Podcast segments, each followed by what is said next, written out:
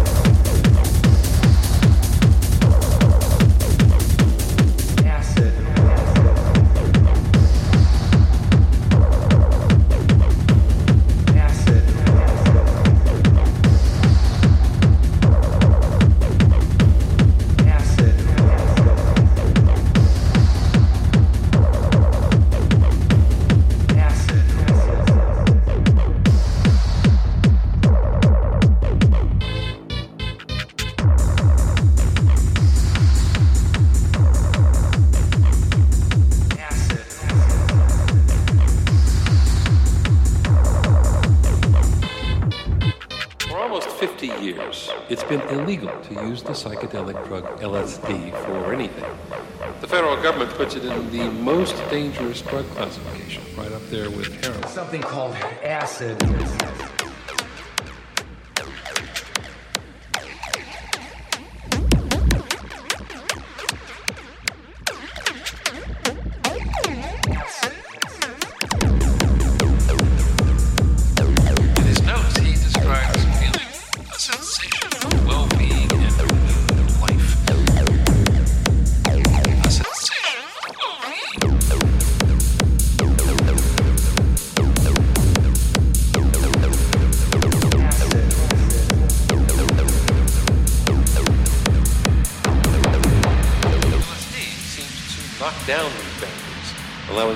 To roam in areas they normally don't go. This makes it hard for the brain to tell the difference between the imaginary and the real. It might also be why people say the drug reframes their sense of self.